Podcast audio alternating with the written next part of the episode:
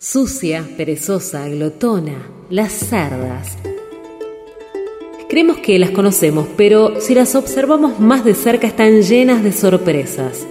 Las cerdas han conquistado prácticamente todos los hábitats de la Tierra. Algunas se encuentran a sus anchas a 50 grados bajo cero, mientras que otras gruñen en la selva. Establecen relaciones extraordinarias y su estrecha relación con nosotros las ha hecho aún más exitosas. Este programa revela cómo la cerda se ha convertido posiblemente en la mamífera más numerosa y extendida de nuestro planeta desde el remoto desierto hasta el corazón de nuestras ciudades.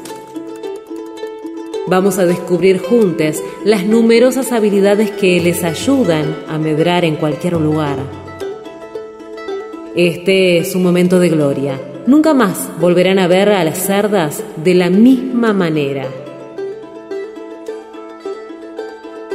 Cerdas al aire. Cerdas al aire. Un día seré libre aún más libre que el viento. Será claro mi canto de audaz liberación, y hasta me habré liberado de este remordimiento secreto que me hunde su astilla al corazón. Un día seré libre con los brazos abiertos, con los ojos abiertos y limpios frente al sol. El miedo y el recuerdo no estarán encubiertos y agazapados para desgarrarme mejor. Un día seré libre, seré libre, presiento con una gran sonrisa a flor de corazón, con una gran sonrisa como no tengo hoy. Y ya no habrá la sombra de mi remordimiento, el cobarde silencio que merma mi emoción. Un día habré logrado la verdad de mi yo.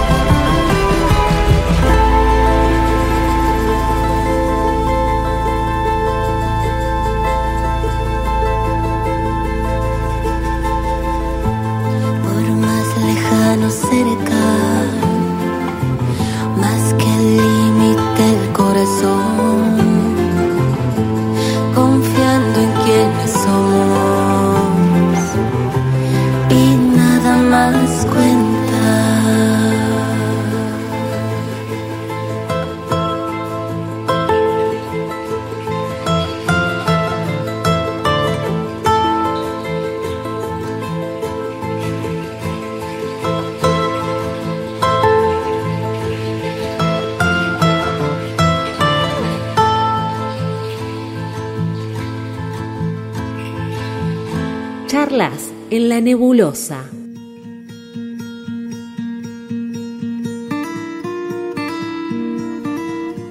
Buenas tardes, señorita.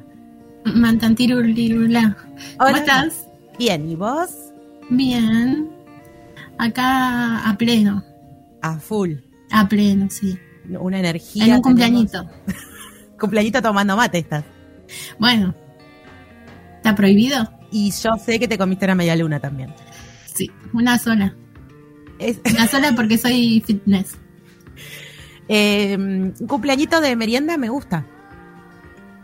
Es un, es un buen plan. Se van más temprano. Para gente de nuestra edad. bueno, Mari, eh, decime qué leíste y qué escuchamos, por favor, para este inicio de Cerdas al Aire. a la noche, viste, llega un momento que decís, uy, Uy, ¿cuántas, cuántas ¿Ya se va? Como el chavo, ¿viste? Que le haces con la mano. ¿Ya se va? ¿Ya se va?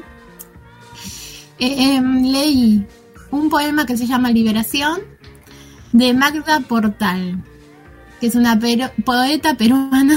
Iba a ser una peruana poeta. Poeta, bueno. poeta peruana. Nacida en 1900, fue una líder del feminismo y activista política en su país. Considerada como la primera poeta de Perú, según internet poetiza, pero le vamos a decir poeta. No, por favor, sí. Sí. Sus versos dan una entrega a sus ideologías políticas y rescata la experiencia de las mujeres, donde en poemas como Liberación se puede encontrar el ansia por desprenderse del remordimiento que la persigue. Toma, toma para vos. Claro. ¿Y qué escuchamos? Escuchamos National Matter, pero una versión de mi novia, Mon Laferte tu novia. ¿Para cuándo el casamiento? Y vos viste que a mí el casamiento no. No te cabe. No es algo que me. No. Es una convivencia nada más. Esperemos. vos decís que venís vos para acá, vas vos, uh, viene ella para acá, vas vos para allá. Y por ahora tendría que venir ella, porque a mí no me estaría alcanzando para el avión. Ahora, si ella me quiere llevar. Está jodido, ¿eh? Está jodido. Yo voy cuando ella quiera. Cuando quiera, a donde quiera. Eh, yo tengo una pregunta. ¿Qué está pasando con la primavera? Eh, ausente sin aviso. El tiempo loco. Yo estoy un poco cagada de frío acá ahora en mi casa. En invierno nos quejamos que hace calor, en primavera nos quejamos que hace frío. Hoy leí en Facebook alguien puso, se suspende la primavera, vamos derecho al verano. Ah, es probable, es probable. ¿eh? Puede pasar. No acompaña mucho el clima a la idea, al concepto de fin de semana largo. Y bueno, eso era para que se queden en sus casas y dejen de contagiarse de COVID. Pero ya, está, ya podemos salir un poquito. ¿Por qué no hay un sol? No se puede salir, hay que encerrarse para siempre. Otra vez, un, un sol te pido, un sol para las niñas. Eh, un sol para hacer un plan de... Porque hay que pensar esto, estamos en feriado, que tenemos, eh, tenemos la cajita ahí de preguntas en cerdas guion bajo al aire, que pregunta qué plan, qué te prometes hacer siempre en los feriados y nunca haces. Como, ¿qué te mentís? ¿Qué te mentís que vas a hacer un feriado? Pero yo digo, fin de semana largo, no hay un mango, querés ir a la plaza, tomar solcito, y no hay solcito. No, es verdad. Un sol Esto es un clima, pobres. esto es un clima capitalista. Porque Mal. es un clima para gastar. Para gente que va a Miami. O que te podés ir a gastar plata, a comprar, a consumir. No es, no es un clima para gente pobre que tiene de plan de fin de semana largo tirarse al sol. Se me cayó la silla mientras hablaba. Vos decime tu plan. Mi plan para hoy, Sí, para el fin de semana largo. no, pero ahora no, al final. No te lo puedo decir ahora. No, no, porque eso real. es. eh, No, claro, no. La cajita es qué te mentís que vas a hacer y no haces. Yo te digo, vos, ¿qué plan tenés de fin de semana? Mira, por lo pronto empecé hoy trabajando. Trabajé a la mañana. Bien. Mañana no voy a trabajar, pero porque tengo día de filmación todo el día. O sea, vas a que trabajar. también voy a trabajar. El domingo voy a trabajar, el lunes voy a trabajar, ahora estoy trabajando, pero después de cerdas por lo menos me voy al cine. Bueno, Me lo merezco. yo creo que sí. La verdad es que los, los fines de semana así con gente como vos se hunden. Es que al país se lo saca adelante laburando. Hablando de laburando, eh, vayan a la historia de Cerdas, por favor, y cuéntenos qué se mienten que van a hacer los fines de semana, los feriados y no hacen. Ya hay gente respondiendo, me siento muy representada por las respuestas. Yo quiero saber qué vas a hacer vos. ¿El fin de semana? Sí. A mí me dijeron que sos la estrella de un documental y que mañana también tenés día de filmación. ¡Qué casualidad! ¡Qué casualidad! Oh. Mari, ¿vamos a hacer lo mismo? Quizás nos cruzamos. Yo hoy me voy a mimir temprano porque mañana tengo un día de filmación. Entonces, eh, para no tener muchas ojeras, no voy a tomar alcohol y me voy a dormir temprano. Quiero que entiendas este sacrificio. Muy bien. Wow. Qué aplicada. Mañana voy a filmar y no sé si después me van a llevar a pasear o algo. No sé si la producción tiene algo pensado. Capaz me, me invitan a pasear. Mm, Me parece que Me parece. te lo van a estar debiendo. El domingo me voy a ver con amigues. El lunes eh, tu- tengo un colapso de agenda. Tuve que dividir antes de y después de determinada hora y voy a ver a dos personas. Ah, mirá, qué bien. Es la vida de la poliamorosidad.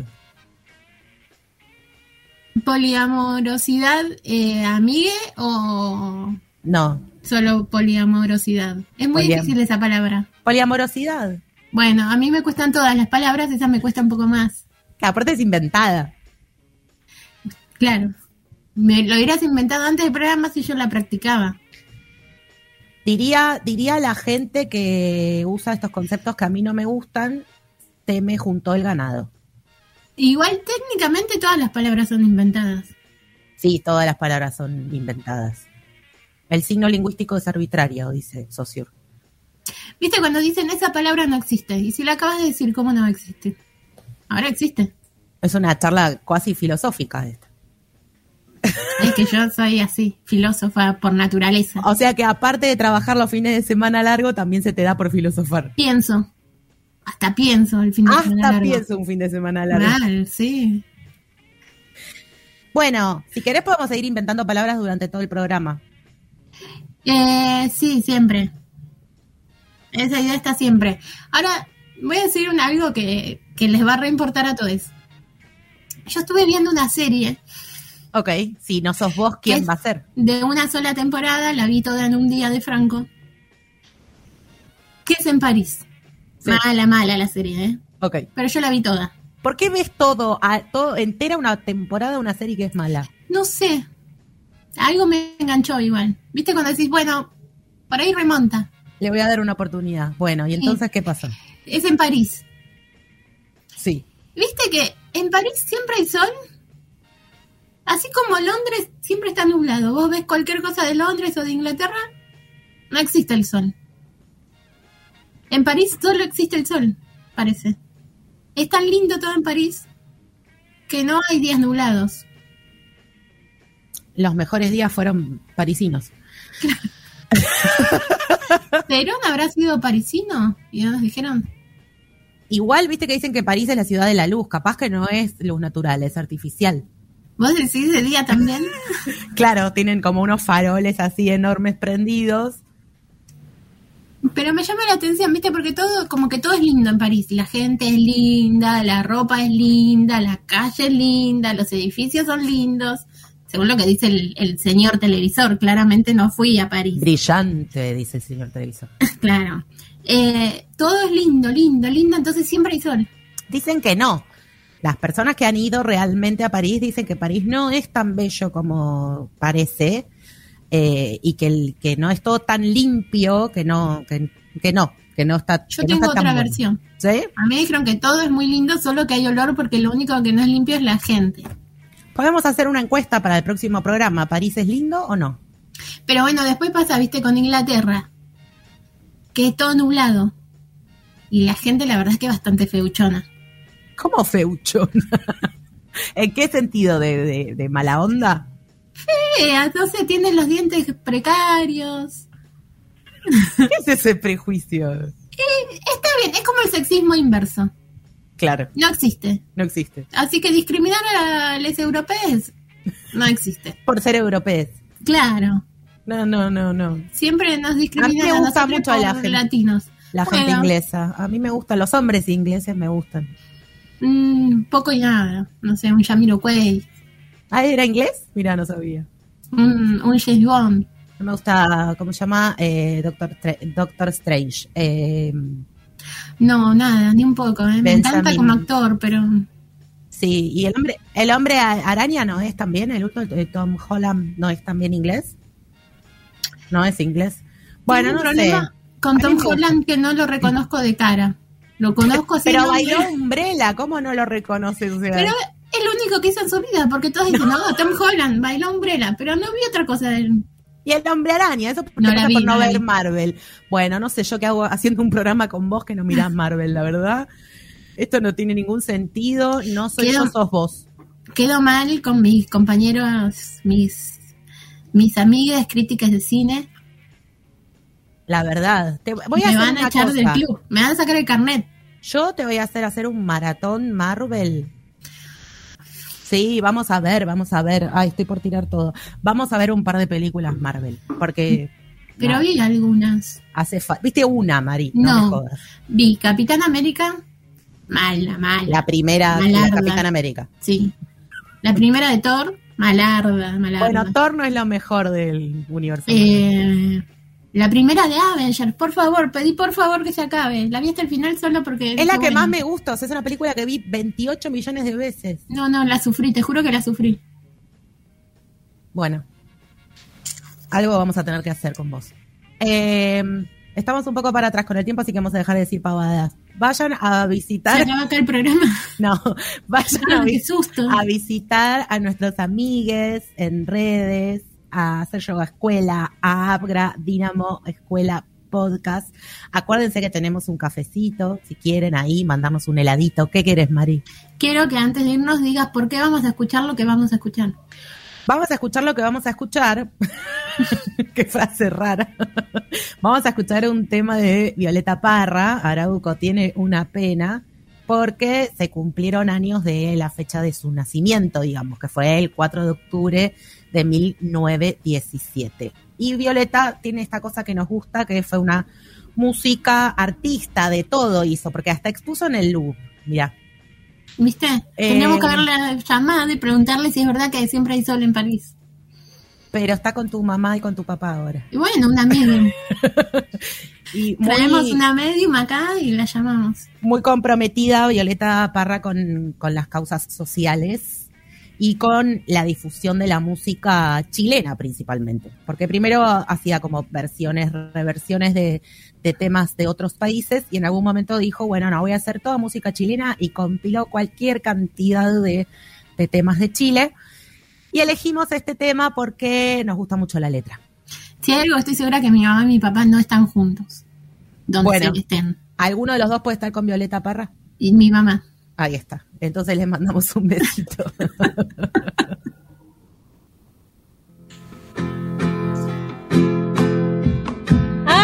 tiene una pena que no la puedo callar. Son injusticias de siglo que todos ven aplicar.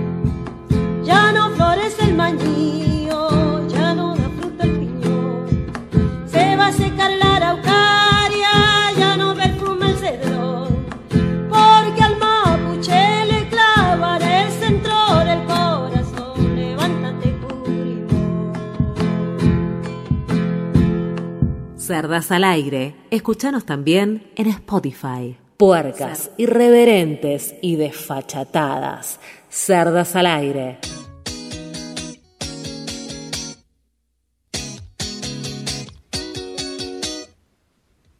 Muy bien, hemos vuelto. Estamos en este segundo bloque, escuchamos a Violeta Parra. Saludos para donde esté, donde sea que esté, que está con la mamá de Marilla, dijimos. Claro. Íntimas son.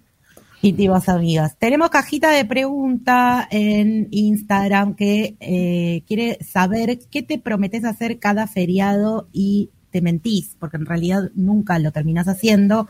Hay muchas respuestas ya, todas podrían ser mi respuesta. Empezando, Sí, empezando por em, limpiar. Mucha gente que dice que se promete limpiar el feriado y no lo hace. Y ¿Pero eso no esperan al feriado prometérselo y no hacerlo? Claro, y sí, y, y lo vamos pateando para adelante. La Para verdad es que... ca- cada día de mi vida. No, pero capaz que algo grande, viste, que decís, uy, hoy voy a limpiar la ropa de todo el placar, o voy a sacar un mueble, o voy... algo así como muy grande, y pensás, tengo todo el feriado para hacerlo, y es una mentira. El peor feriado de tu vida. Sí, bueno, pero no lo haces, o sea, está bien, No, porque claro. no lo haces, pero decís que lo vas a hacer. Bueno, eh, me toca agarrar la pala. Sí, es Voy a, hora. te- voy a tener que laburar. Podemos presentar la próxima columna, por favor.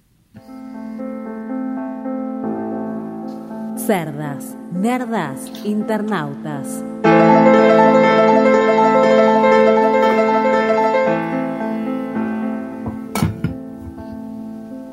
¿Qué hay en la web?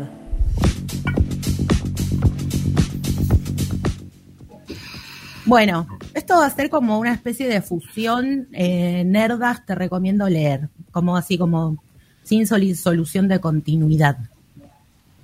Así que espero cobrar doble hoy. Sí, sí, seguro. Ya está depositado el sueldo en la cuenta. Gracias, Mari. En la cuenta de- del Banco de la Alegría. Me van a pagar con felicidad.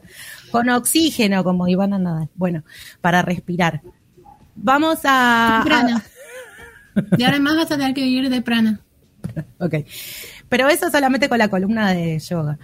Vamos a hablar de algo que sucedió hace poco y que está en Internet, recursos accesibles en Internet, que nos gusta mucho todo esto y sobre todo a esta columna le gusta mucho todo lo que es arte, cultura y sobre todo poesía. Pero, como no pienso remar todo esto yo sola, tenemos, hemos convocado gente que hable por mí. Ah, no, que hable conmigo. Voy a hacer trabajar a otras personas. Eh, están con nosotras Fer y Gaby de Somos Centelleantes. Hola, ¿cómo están? Buenas. Hola, ¿Cómo Fer. están? ¿Todo bien? Hola. Todo Hola, bien. Gaby.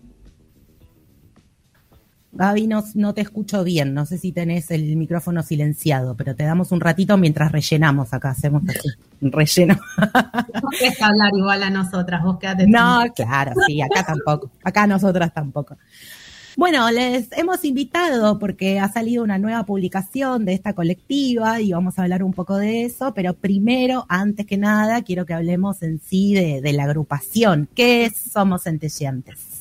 Bueno, voy hablando yo hasta que Gaby pueda hablar. Somos Centelleantes, es, nosotras nos definimos como una colectiva poética, transfeminista y autogestiva.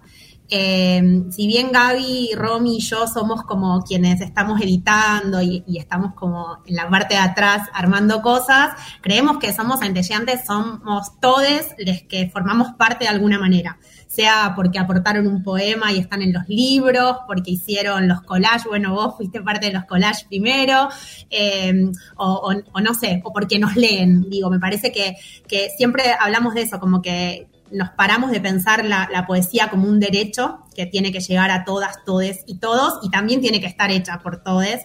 Eh, por eso también no publicamos varones cis en, Somos Centelleantes. En esta última oportunidad se sumaron maricas, pero hasta ahora veníamos eh, publicando a mujeres cis, lesbianas, travestis, trans, no binarias y bisexuales. Bueno, subamos a, a les maricas y estuvo buenísimo. Eh, y eso, y, partimos de esto, de la gratuidad de todo lo que se hace, que bueno, ahora sacamos el cafecito porque obviamente nos está haciendo como muy difícil sostener las, las impresiones, pero, pero lo hicimos justamente para eso, para, para seguir pudiendo eh, regalar los libros, regalar los afiches. Nos gusta mucho el merchandising de Somos Centelleantes, entonces hacemos señaladores, postales, calcomanías. Calcomanías es de viejas, stickers y soy una señora. Ah, Y- todas somos señoras. esto circula gratuitamente, además de que circula por las redes, pero también nos gusta que esté como el libro impreso, porque hay muchas que por ahí no tienen la posibilidad de bajarse el libro a su celular o no tienen internet y no les llega el wifi, bueno, que eso también eh, esté como posibilidad. Pero bueno, eso es básicamente Somos Centelleantes y hacemos poesía. Creemos que es como el género literario que nos permite más romper con el lenguaje y con todo lo normativo. Viste que la poesía tiene eso. Y, nada, también hay una frase mucho que usamos de Somos Centelleantes, que es la poesía sale del closet, porque también creemos que, nos tuvieron a, a los poetas medios como como ese género medio ahí que, queda por fuera, como que escribís novela y es una cosa, escribís poesía y eso lo hace cualquiera y es mentira. Eh, así que nada, creo que también hay algo de, la poesía que, para nosotras rompe con, la norma de, cómo se debe escribir, digamos. Sí, acá en el, en el programa tenemos la cuestión de que cada vez que leemos alguna biografía de una mujer que eh, fue poeta o que es poeta, muchas veces se la clasifica, se la cataloga como poetisa y es algo con lo que peleamos mucho. Recién Mari estaba leyendo la biografía de la poeta con la que abrimos el, programa. Eh, y por qué no esa clasificación como segundona, como ah, estaban los poetas y las poetisas, y no, y no. Las palabras tampoco son inocentes en la elección. Em, te iba a preguntar cómo se originó la, la colectiva, o sea, ¿quién dijo, che, hagamos algo? Es que en realidad fue medio como, como todo lo que nos pasa un poco en la vida, que es de casualidad, pero que no es casualidad. O sea, nosotras tres cursábamos eh, artes de la escritura en la Universidad Nacional del Arte. Digo cursábamos porque yo me fui, las chicas continúan. Y Gaby y yo habíamos formado parte de una convocatoria que se había hecho por Santiago Maldonado, Em, que es Hay palabras alrededor de este cuerpo, un libro que salió como con la misma forma en que después fue Centelleante. Es un libro donde cedimos nuestros poemas y se distribuyó de manera gratuita. Y un día fuimos a presentarlo a la universidad y no vino nadie. y estábamos eh, Gaby y yo, eh, eh, Juan, que había sido uno de los, de los escritores que había convocado para el libro, y, y Romy, que era parte del centro de estudiantes. Y nos quedamos charlando y y un poco ahí nace, bueno, está, se estaba discutiendo el aborto, ¿por qué no hacemos algo para eso? Tomemos esa idea y así surgió la convocatoria de, poemas que tuvieran que ver con, la interrupción voluntaria del embarazo. Los, nada, hicimos la convocatoria, salió, duró 48 horas, elegimos los poemas, armamos el libro, todo muy rápido. Y bueno, después la, la ley no salió en ese momento porque fue en el 2018 y nada, y nos juntamos un día de verano en, en el en que fue como nuestro lugar de, encuentro, eh, y dijimos, bueno, ¿qué hacemos con esto? Tipo, ¿seguimos o queda acá? Y dijimos, no, sigamos, hagamos esto, y, así empezó Somos Centelleantes. Y le pusimos Somos Centelleantes porque uno de los poemas de Clara Piñataro, que forma parte del libro, eh, tenía esa, esas palabras que nos gustaron, se las pedimos para ponerle ese nombre al libro y después le pedimos permiso para que fuera el nombre de la colectiva y ahí empezamos como, como colectiva. Muy atravesada políticamente desde sus inicios, ¿no? sí, de hecho nosotras decimos, ¿no? Que, que, somos una red política, poético y amorosa, porque, porque nada, es, tomar partido, digo, nada de lo que hacemos desde Somos Centelleantes es inocente, digamos, no es que hoy eh, lo hacemos porque se nos ocurrió. Ay, qué distraída, dice un poco. Ay, qué distraída, tal cual. No, la verdad que no, siempre, siempre lo hacemos pensando en, la posibilidad de transformar la realidad. Con este libro de amores lo que nos pasó es, bueno, era esto, queríamos contar algo distinto al, al amor Disney, al amor que nos dicen que tenemos que construir y demostrar que hay algo de eso que ya se estaba construyendo y por eso es un libro que yo amo profundamente, digamos.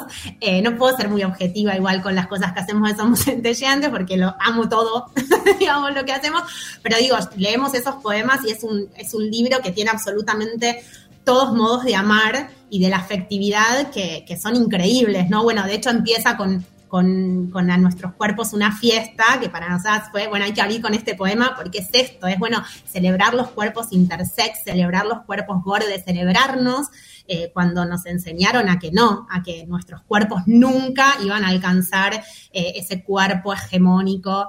Em, y este libro habla de todo, habla de les amigues, habla de las mascotas. Eh, de, hecho, nada, Mati, mi mascota. Está en la tapa. Yo soy una madre orgullosa.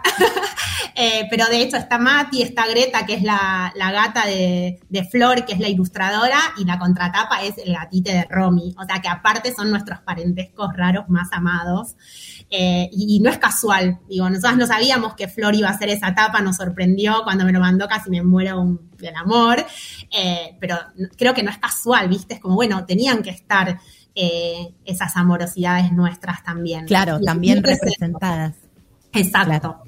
Eh, ¿qué, ¿qué, impacto sienten que tiene eh, lo que hacen? Y, y, digo, como positivo, como negativo, ¿encontraron obstáculos? ¿Encontraron eh, cosas que fueron complicándose? Eh, ¿qué, eso, ¿qué pasa cuando llega al, Mira, al público? No, no sé si complicadas. Nosotras la verdad es que nos pasa que, que somos, por lo menos nosotras tres, no buscamos ningún rédito con Somos Centelleantes. Como lo que queremos es eso, que la poesía llegue a todos. Entonces, al contrario, todo el tiempo nos sorprendemos. O sea, si alguien etiqueta uno de los carteles en la calle y tipo, hacemos una fiesta, ¿entendés? Como, si nos hubiéramos ganado algo. La verdad es que es eso, es como la alegría de que, de que la poesía circule y que llegue a lugares que ni nos imaginamos que podía llegar. Nos pasó con el primer libro de aborto para nosotras que, que leyeran el fanzine en otras provincias y nos etiquetaran. Era como, ¿cómo, ¿cómo está pasando esto? Que era lo que queríamos que pasara, pero la verdad que no te imaginás que puede suceder. Las redes ayudan un montón, obviamente. Eh, pero creo que es eso, es como la posibilidad que, que la poesía circule que, llega a todos lados. Recién hablábamos con Gaby un ratito antes por teléfono de, esto, de, que hay modos de, la existencia y otras identidades que cuando nosotras éramos chiquitas no nos mostraban en ningún lado. Yo digo, o sea, yo crecí creyendo que era heterosexual, que era mujer cis heterosexual. Me quería matar cuando me di cuenta que no, y gracias que no, pero digo, por ahí si hubiera tenido otras poéticas, otras narrativas eh, en la comunicación no hubiera tardado tanto en darme cuenta de un montón de cosas y no hubiera sentido todo el tiempo que había algo en mí errado. Y creo que a todos los que transitamos esto nos ha pasado eso, de no encontrar dónde reflejarnos, de no decir, ah, capaz que esto es lo que me pasa a mí, porque eso estuvo vedado mucho tiempo. Entonces creemos que también que somos centelleantes pueda eh, hacer que otras voces circulen. Digo, nosotros creemos fuertemente en que son las voces para construir un mundo mucho mejor, eh, más equitativo, donde podamos eh, construir algo que, que, que, nos incluya, que no nos haga sentir siempre que estamos haciendo las cosas mal porque no entramos en lo que la heteronorma nos marca, digamos. Claro. Entonces, es claro. eso, nos haces eso. Gaby. Lo importante, ah, no puede hablar. No, estás no, Lo importante que es la representación y la representatividad, que tanta gente no se da cuenta de eso, ¿no? Uh -huh, re, re. Eh, nos pasó mucho, de, de hecho, con, con, los carteles, eh, el de Mateo Diosque y el de Susi Yo, que nosotros lo llevábamos a todas las ferias, que se nos acercara gente diciendo, por ejemplo, esto, como, bueno, vi un día el cartel en la calle y dije, a mí me está pasando esto, ¿cómo no me daba cuenta? Y para, yo, de hecho, soy de como escribirle a los artistas cuando pasan estas cosas, no sabes, alguien vino a la feria, nos contó todo tu poema, porque también es eso, es darnos cuenta como nuestras palabras hasta dónde pueden llegar eh, y cómo pueden ayudar a otros o hacerlos sentir eh, menos solos. Sí, ¿no? Me parece totalmente. que, que eh, hasta ahora eh, tienen publicado, producido Artistas por el Aborto Legal con una reedición que incluyó otras voces, porque sí. en la primera edición eh, era eh, mujeres cis las que habían participado y se amplió, se reeditó y se incorporó eh, a otras identidades, a. como, como para, para reforzar esta idea de lo transfeminista, ¿no? De la colectiva. La rebelión de las lombrices, que también se editó con la, la versión ilustrada, digamos, que ahí, ahí aterricé yo primero, en, sí. en, el collage. Y ahora hablemos de Amores, que salió sí. hace dos días, tres. Uh -huh, sí, Muy el, sí, martes creo, sí. A vos, a, a, a vos personalmente, subjetivamente, de todo este recorrido y de la lectura y de la producción, ¿qué es lo que más te impactó más? De este libro en particular. De todo lo que hicieron hasta ahora. Mira, yo creo que nos fue impactando como al principio poner el, el, primer libro de aborto fue esto, fue una convocatoria muy rápida, era muy poca gente la que se contactó. En este último, en esta última convocatoria nos llegaron 500 poemas. O sea, no lo podíamos creer, era como, ¿qué? ¿Qué es esto? De hecho, nos tomamos mucho tiempo, porque esto, nos tomamos tiempo para, para leerles a todos, para responder mail por mail, respondimos todos los mails eh, nada, yo soy virginiana, entonces soy súper así, entonces armamos un Excel, armé toda una cosa para que estén todos los poemas, y la verdad que los leímos, nos juntamos a, pensar, bueno, qué poema sí, nada, que un libro re grande de cuarenta y pico de artistas, pero porque había un montón de esas, de, esas narrativas que queríamos que fueran parte del libro. Eh, pero nada, me parece que, el proceso es de crecimiento, es de, encontrarnos, es de tener la convicción de que, de que hay que armar redes, eh, no solo entre nosotros como, como poetas, sino nada, nos vamos juntando como, con otras colectivas. Eh, de hecho, uno de los libros que, también eh, hicimos, más allá de los que hicimos solas como, como somos centelleantes, fue con Les Compas de Puntos Suspensivos, que fue el Teje Poético, que fue el único libro que, que, se, se, salió a la venta, pero porque todo lo recaudado iba para la mocha y para el Teje Solidario de la mocha.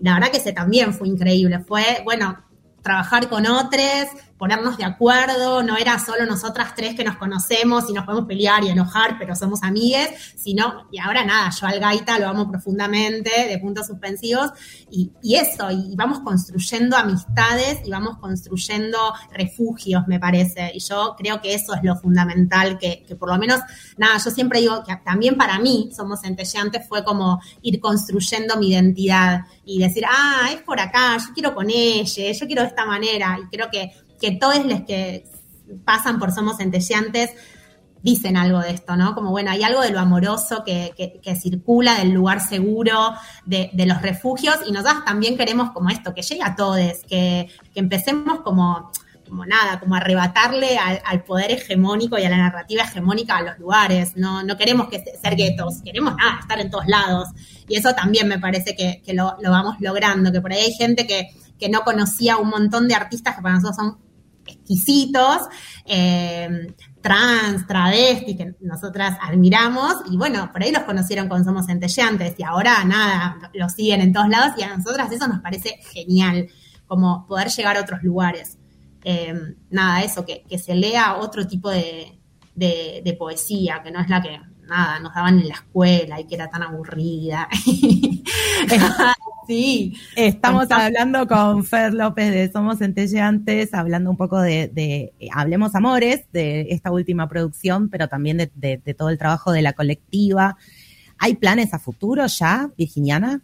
Ay, sí, muchos. No, nos hallamos todo el tiempo. No, ahora lo que tenemos ganas es de hacer alguna presentación de este libro, eh, que la vamos a hacer seguramente acá en Capital Federal, en Cava, pero tenemos ganas de que, nada, hay muchos poetas de, de otras provincias, de hecho, bueno, también hay de Perú, de, Chile, qué sé yo, ver si se puede hacer algo en, en otros lugares para que no sea todo tan porteño, porque de hecho somos una colectiva federal, entonces nos gusta como que pensarlo en otro lado y ahora que la pandemia lentamente eh, nos está permitiendo hacer otras cosas, pensar eso, pero sí, sería la, la presentación, hacerlo en papel, porque queremos que que salga en papel. Y, después, no sé, lo que sea, digo, vamos a seguir. Quedaron muchos poemas afuera que nos gustan, entonces por ahí está la posibilidad de hacer otro libro sobre amores, con muchos de esos poemas que quedaron. Eh, ya iremos viendo, pero siempre hay ideas. Eh, seguro que sí. Sí, sí, sí, Hablemos de Amores 2. segunda, segunda edición. Ahí tiene que salir la gira latinoamericana con cerdas de medio exclusivo. Ay, nos encantaría. Vamos a cubrir. Claro. Nos prendemos en todas igual. ¿eh? Voy yo, porque vos, vos, a vos te publicaron ahí, entonces. Ella viene como colectiva, claro. Claro, yo, claro, yo voy como, como autora y Mario va a cubrir. Pienso, hoy flasheaba, ¿no? Porque yo estoy como en la lectura de, Hablemos Amores, de Amores todavía. Eh, me, me pasa que, que le quiero dedicar tiempo y al mismo tiempo me lo quiero devorar. Entonces estoy como, bueno, no, pará, de a poco, de a uno.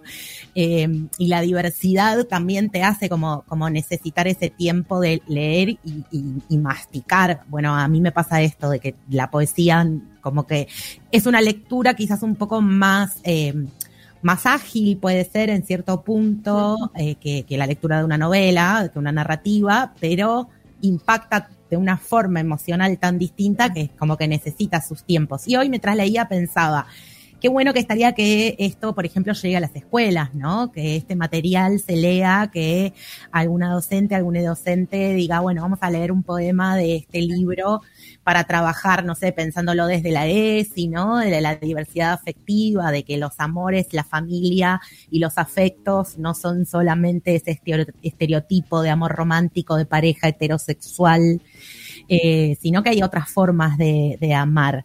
Eh, y creo que, que también no, no, sé qué opinas vos, pero que hay algo de la literatura actual o de los artistas actuales que está tendiendo a eso, ¿no? A visibilizar eh, la diversidad. simplemente eso. Sí, sí, a nosotros nos encantaría, digo, y de hecho, con todos los libros de, de Somos Centelleantes siempre tratamos, no sé, de amigues que sabemos que trabajan en escuelas, entonces regalarles el libro en papel para que lo lleve o hacer que llegue a bibliotecas populares. Cuando nos invitan a, charlar, vamos a todos lados, o sea, nunca decimos que no, primero porque nos gusta mucho hablar, pero además porque creemos que es el modo. A nosotros nos pasó que antes de la pandemia nos invitaron a, una universidad del conurbano y también era como todos los estudiantes mirándonos hablar del aborto y la, y la poesía, y para nosotras era zarpado, ¿entendés? Em, y me parece que es eso, es como, como poder y leer. Nosotras siempre, por lo general, cuando vamos a los lugares, elegimos algún poema para leer para que conozcan a los artistas y nos parece que también es desde ahí, viste, que a veces es esto que vos decís, la poesía te conmueve, te atraviesa de alguna manera. Es como, yo siempre digo, no puedes salir inmune de, de la poesía. Entonces me parece que a veces hablamos un montón, pero es leer un poema y muchas veces con leer ese poema se puede trabajar mucho más que con una explicación eh, de, qué es o, de qué efectos produce eh, cualquier cosa o, qué, otros modos, modos del amor y de los afectos existen. Eh, de hecho, que esté Vircano en el, en el prólogo. Es un montón. Es un montonazo, que es una genia. Eh, pero, pero a mí me pasó que yo estaba como recontra atravesada por construir otros modos del amor, lo veníamos hablando con las chicas y yo hice un montón de talleres, escuché, fui a verla a todos lados, a Vir, y entonces fue como, tiene que escribir algo vircano de esto. La verdad que nos dijo que sí, al toque, es amorose, eh, y, se nota que en ese prólogo que hay una lectura pormenorizada de cada poema, de, lo que son los afectos, y me parece que eso también es parte de poder narrar otras cosas. Eh, y de cosas que están pasando, porque también es eso, es como no es que hay que inventarlo todo de nuevo, no, ya está sucediendo. Entonces, cuando nos dicen que no, que no hay otros modos más que el amor Disney, bueno, no, estamos construyendo otras cosas. Está pasando. Exacto, con errores, con, cuestionamientos todo el tiempo, pero está pasando. Y, me parece que, que, hablemos de amores tiene el amor al barrio, a la música, a la fiesta, a las amigues, a la familia, a, la, a, la, a, las no familias, porque también nosotros hablemos de familiarizar un poco los vínculos, porque tenemos otros vínculos que no son los biológicos y que a veces son más importantes que los biológicos. Eh, y más en nuestro colectivo, el LGBT. Entonces, bueno, empecemos a contar otros modos de, los vínculos que también están pasando y que no es el vínculo de pareja monógama, heterosis, blanca y todas esas cosas horrendas que nos hicieron creer. Eh, dale, María. Yo te quería preguntar cómo les afectó la, cuarentena, porque ustedes son de salir a la calle, nos reafectó. De, lo personal a cada una, por, las cosas que fuimos atravesando cada una, pero también eso, porque, porque queríamos salir a la calle. De hecho, cuando Susi empezó a hacer las postas eh, en Mu, la escribimos, le dijimos queremos participar de eso y fue que hicimos una de las postas de leer poesía en, en las esquinas mientras Susi hacía su espectáculo y fue como súper emocionante, porque era, bueno, estamos en la calle otra vez cuidándonos, porque era un poco lo que decía Susi, bueno, no, no somos anti-cuarentena, pero, pero el arte tiene que estar en la calle y más con, con, lo que nos produjo, digamos, a nivel de salud mental esta cuarentena. Digo, más allá de, de lo que producía el virus, estar encerrados, quienes teníamos la posibilidad de tener casa, ¿no? Pues yo encima trabajo con población en calle en una asamblea popular y era, bueno, y ellos no, ellos no pueden estar en la, en la casa. Entonces, ¿cómo hacemos? Entonces, la pandemia nos atravesó eh, en, en, el cuerpo, en la mente, en lo emocional sobre todo. Eh, así que sí, nos costó. Cuando empezaban a dar cosas eh, que nos pudiéramos escapar un poquito a la calle, lo hacíamos. Sí, sí, sí, fue tremendo. Hacía falta salir. Y, hecho, salir y sacar el arte sí, también. Sí. Exacto, porque aparte, nada, también hay algo de, de, de, la posibilidad de la cercanía, ¿no? Los cuerpos en la calle, como el, el tocarnos, el abrazarnos, eh, nada, eso que, que, que, la pandemia vino como a, a desestabilizar. Eh, y me parece que, bueno, que fue encontrar otros modos de, del decir, del abrazar, del estar, eh, cuidándonos. Sí, totalmente. No poniéndonos en riesgo, pero, pero tomando las calles siempre que pudiéramos. Para Así que, que sí, fue, terrible. fue, terrible. Para que esto se, se, sostenga, se siga difundiendo y llegue al papel, por ejemplo, hablemos de amores. Eh, ustedes tienen un cafecito Exacto, lo encuentran, o sea, van al, al Instagram de Somos Centelleantes, tenemos el Linktree y ahí hay, dice cafecito, eh, el mínimo son 100 pesos, pueden colaborar con lo que quieran o pueden no colaborar, digo, lo, lo, hacemos porque queremos tratar de que ese libro llegue al papel, no es que pones el cafecito y te llevas un libro, pones el cafecito y el libro se lo lleva cualquiera que, al que le llegue, digo, también es eso, es como pensarlo solidario eh, también en, la forma de, aportar, porque todos los que aporten no es que se van a llevar un libro, sino que van a conseguir que ese libro se haga en papel y que circule. Nosotros lo llevamos a las ferias cuando participamos o si nos invitan a leer, si hacemos la presentación, vamos a esperar a que esté el libro en papel para eso y se regala. Eh, siempre. Entonces, nada, creo que, que también está bueno eso, como colaborar con la colectiva sin que eso te dé algo a cambio, que es lo que nos enseñan en el capitalismo que tenemos que hacer. Bueno, esto es no es colaborar para, para que se pueda seguir haciendo arte que llegue a todos. Entonces también está bueno de ese lado. Y para que realmente se, se haga, se haga real, se haga concreta la idea de la red, ¿no? De que esta, de que, de que el entramado sostiene, a veces te toca a vos, a veces le toca a otra persona, a veces lo que genera es bueno, mayor difusión. Ya el solo hecho de que el material esté disponible para leerlo es un montón, ¿no? Porque hay de todas formas un trabajo eh, de, de, de, curación del contenido, de edición, de tapa, de, de prólogo, de todo el, todo el laburo que hay para, para generar una publicación, no solamente una, ustedes ya tienen tres, eh, y entonces eh, eso, que esté a disposición es un montón, pero bueno, si se puede colaborar con el cafecito, esto puede llegar a otras personas. Así que ahí les decimos, somos centelleantes en Instagram. Hoy les tagueamos cuando hicimos la historia, así que sí. la oyentada puede ir al menos a hacer difusión. Hagan difusión. Sí. Sí, sí, sí, Y eso, y que la idea también es que todos colaboremos con que circule. Entonces, no importa si no colaboran con el cafecito, etiquétennos en Instagram, regálenselo a un amigo el link. Digo, esas cosas que hacen que la poesía siga circulando y que otros empiecen a leer a, a estos artistas que son una genialidad. Bueno, Muchísimas gracias, gracias por haber participado, gracias a Gaby que no se pudo, sí. no pudo conectar el audio, pero gracias por haber participado. Eh, y bueno, nos estamos eh, leyendo y, sí. y, espero que nos veamos en la presentación. Sí, así nos abrazamos y nos conocemos. Sí, dale, gracias Fer. Gracias a ustedes por la invitación. Chao, hasta luego. Estuvimos con Fer López y Gaby de Somos Centelleantes. Vayan al Instagram que en el Linktree tienen ahí para descargar todo el, el, material para leer de las tres obras que han editado hasta ahora y el cafecito para colaborar. Y ahora voy a poner una pausa porque tengo que seguir laburando, así que vamos a escuchar otra canción.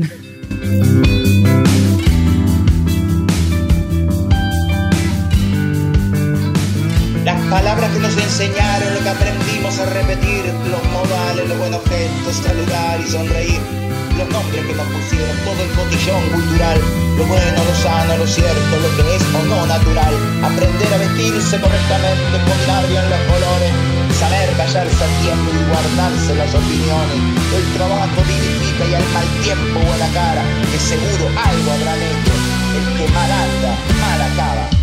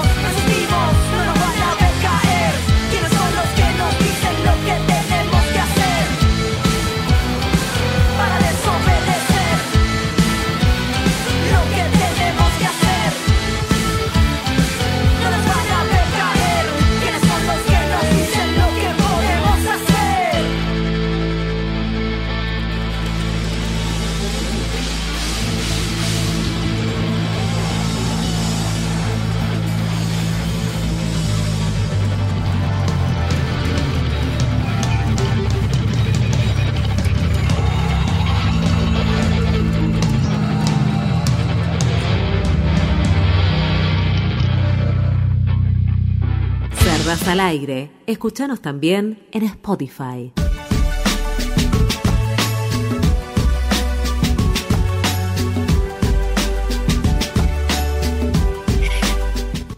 ¿Qué tal? Muy bien, ¿y usted? ¿Qué tal la, la participación, la entrevista? ¿Qué onda? ¿Te gustó? Me gustó y me llegan mensajes de que gustó, de que están amando fuerte a Fer. ¡Qué bien! ¿Hay gente que nos escucha entonces? ¿Viste? Hay gente que nos escucha. ¿O es tu mamá del cielo? Es mi mamá. No, ¿sabes que mi mamá del cielo todavía no me mandó ningún mensaje? Mal ahí, mamá, ¿eh? ¿Qué onda? mal. A mí mi papá me escribe, ¿eh? Pero tu papá no está en el cielo. Ah, cierto. bueno, hablando de escribir, completen ahí la cajita que les preguntamos. Le estoy haciendo re, eh, completen la cajita. ¿Qué, no sé por qué. Soy la que habla de cultura en el programa, ¿no? Completa la cajita, ¿viste? En la cultura de la calle. Eh, Che, eso, de eh, que- yo quiero que me manden un mensaje que nos aman a nosotras también, ¿no? Sí, bueno, ¿Qué también. son los de los invitados? Claro, mira, traemos una invitada de una vez ya le aman. ¿Y nosotras? ¿Qué? ¿Qué? ¿No tenemos sentimientos acaso? Mi plata no vale. Ah, no, no era.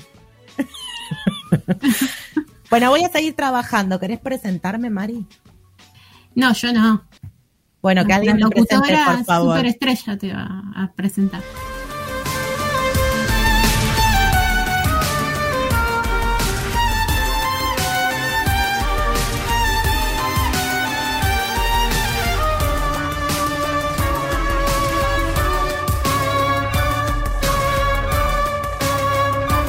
Te recomiendo leer Bueno, voy a ¿Qué nos recomendar. vas a recomendarle? Eh, en realidad, nada y todo. ¿Vos ¿Con querías nada? filosofar? Con nada estoy al día. Está bien. Con todo ya te la debo un poco. Vamos a hablar de un tema que tiene que ver con la literatura por algunas cosas que estuvieron pasando, pero no voy a hacer una recomendación única, voy a hacer unas cuantas recomendaciones. Vamos a hablar de premios a la literatura, Como el premio Nobel. como el premio Nobel, por ejemplo. ¿Conoces alguno más? El Pulitzer. No, ese es de periodismo. Ah, bueno. es de escritura, qué sé yo. ¿O no? Eh, ponele. Tenemos un gatito en pantalla. Me se distrae gatito gana- en pantalla. Lo que pasa es que ese se lo ganó Luis Lane, entonces es el que conozco. pero no es real, eso es ficción, Mari. Bueno, vamos a hablar de premios a la literatura y vamos a hacerlo desde la perspectiva cerda, porque vamos a analizar un poco con ojo crítico eh, las cuestiones de género en, en las premiaciones. No me vas a decir que esas premiaciones son machistas o No, machirulas. No, María. Ah, Hay una cuestión que ya venimos hablando en esta columna, que es que hay poca visibilidad, porque no voy a decir representación, sino visibilidad de autoras que no sean eh, varones cis, ¿no? sí. Entonces, si se premia aquello que es más visibilizado, adivina qué pasa. Ganan Eh. más varones siempre. Obvio. no por la calidad de lo publicado, sino por la visibilidad de lo publicado. Ah, pero no es que solo existen cosas de varones. No, te juro que no. A mí me dijeron que no premian otra cosa porque no hay. Porque, claro, porque no hay bueno. Bueno, si te lo dijo un varón, tenía razón. Sí, me lo dijo un varón, obvio. ¿Cómo no va a tener razón? Hace ayer, antes de ayer, no sé. Yo entre el ayer y el antes de ayer estoy como medio como que nunca sé. Pero hace un poco se entregó el premio Nobel de Literatura 2021. Me gusta igual, perdón, ¿no? El Sí. concepto de hace un poco. Hace un poco. Lo voy a adoptar. Hace un poco. Recientemente se entregó el Premio Nobel de Literatura 2021 que lo ganó Abdularazak Gurna. Que se llama así porque es tan O sea, sano. ¿Por qué es qué? Tan sano. Ah, mira, Ab- Abdul. como el demonio. Claro, no. No sí. conozco otra cosa de ahí. No, sí, ese, como el demonio. Abdul Arazak Gurna. Es muy difícil de decir. Se lo entregaron por eh, la, la conmovedora eh, representación de los efectos del colonialismo en África en su escritura, en sus novelas. Diez novelas editó. Sorprendió esto porque la verdad es que medio que nadie tenía ese nombre. de- Viste que siempre hay como el rum rum de, ah, este año se lo dan a fulane. Bueno, sorprendió. Ah, mira. ¿Sorprendió posta o...? Sí, sí, sorprendió posta, sí. A tal punto que en este momento, por ejemplo, nadie lo está editando al señor este. No hay nadie que esté publicándolo ahora a Abdul. Le vamos a decir Abdul, porque el Sí, por favor. es muy difícil. Bueno, pero a raíz de esto me puse a buscar otros premios de literatura y hacer este análisis de a ver quién se lo lleva al premio, a ver quién se lo lleva. Más allá del Nobel, que es uno de los más conocidos, hay otros. Por ejemplo, el premio Jerusalén. El premio Jerusalén es un premio bi, bianual, o sea, se entrega cada dos años, que se concede a escritores cuyo trabajo se haya destacado por la lucha por la libertad en el contexto de la sociedad actual. Bueno, Se entrega desde 1963 hasta el 2021, cada dos años, lo cual son 30 premios. Quiero saber por qué te tentaste. porque me corrigen que el demonio es de Tasmania, no de Tanzania. Ah, ¿viste? La única pavada que dije la dije mal encima. Sí, yo estuve por decirlo, pero no me quería desconcentrar con eso. Claro, Tanzania y Tasmania no es lo mismo. Es lo mismo, es parecido. Parecido no es lo mismo. Nadie sabe dónde queda exactamente. Nadie que nos escuche fue. No, calculo que no. Bueno, de 30 premios que se entregaron, Sí. tres lo ganaron mujeres. Es un montón, dale. Si no hay, ya tres. Simone de Beauvoir en el 75, Susan Sontag en el 2001 y Joyce Carol Oates en el 2019. Tú no has ganado nada. Premio Príncipe de Asturias, que ahora hace poco se convirtió en Princesa de Asturias desde, desde el 2014. Se entrega a la persona, grupo de personas o institución cuya labor creadora o de investigación represente una contribución relevante a la cultura universal en los campos de la literatura o la lingüística. ¿Es el mismo o son dos? Príncipe y princesa. Es el mismo, cambió de nombre a partir del 2014, porque dejó de haber un príncipe y pasó a haber una princesa. Ah, mira. Es por una persona el premio. Se entrega desde el 81 y estamos en el 2021. Y hasta ahora lo han ganado una, dos, tres, cuatro, cinco, seis, siete mujeres. Bueno, eh. Comparando con el otro, avanzamos, ¿eh? Ted- y, y pará, porque se entrega desde 1981, tiene miedo al premio. Se entrega desde 1981 y sos. en el 2001 se lo dieron a una mujer. O sea, pasaron 20 años de premio sin que se lo den a una mujer. Que el primero lo ganó Doris Lessing. ¿Y pero antes qué mujeres escribían? Nadie. Nadie, las mujeres no sabíamos escribir. Descubrimos la escritura, descubrimos la escritura en el 2001. Claro. Me gustó que en el 2003 lo ganó Fátima Mernissi. Ahora mi pregunta es, ¿y ahora ganaron estas mujeres a partir del 2001 y las disidencias? No, ya está yendo re lejos. O sea, cri, cri. gracias que se lo están dando a mujeres cis estos premios. Está yendo re lejos. Gracias. Gracias. Agradecé, Mari. En el 2003 lo ganó Fátima Mernissi, que es, era, porque se murió en el 2015, defensora de los derechos de las mujeres en el mundo árabe e islámico. Y tiene una producción re interesante. Capaz que un día hablamos de ella. Bueno, me gusta. 2003, 2005, en el 2008 lo ganó Margaret Atwood, que la queremos. Sí, mucho, el cuento de la criada. Y hasta el año pasado también, 2020, ganó Anne Carson. Premio Frank Kafka. Ya, ah, otra cosa, los nombres de los premios. Los premios con nombres son nombres de chabones. Y sí, si no sabíamos escribir, que íbamos a dar premios por la escritura. El Kafka se da desde el 2001, se entrega desde el 2001, al 2020 y lo ganaron en estos 20 años dos mujeres. En el 2004 lo ganó Elfriede Helin- Jelinek. Se llama Jelinek, o sea, no sé si tiene algo que ver con la Jelinek, se llama Jelinek. Con Karina Olga. Sí. Y en el 2017, Margaret Atwood, otra vez, que se ganó unos cuantos premios. Ahora, Muy bien merecido, pero es casi como es como Simón de Beauvoir. claro, sí. No ¿cómo existen más. No, ¿cómo no le vas a dar un premio? Es. Son las únicas. Resul- ah, resulta que se entrega el premio Hans Christian Andersen, que es otro nombre de chabón, y como te imaginarás, se entrega a la literatura infantil.